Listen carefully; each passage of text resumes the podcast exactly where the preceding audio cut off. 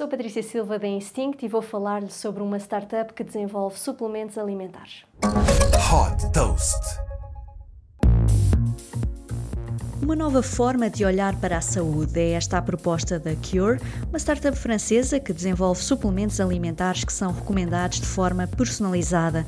A experiência começa com um diagnóstico online em que se partilham as necessidades e metas de saúde e se recebe aconselhamento dos profissionais de saúde da Cure.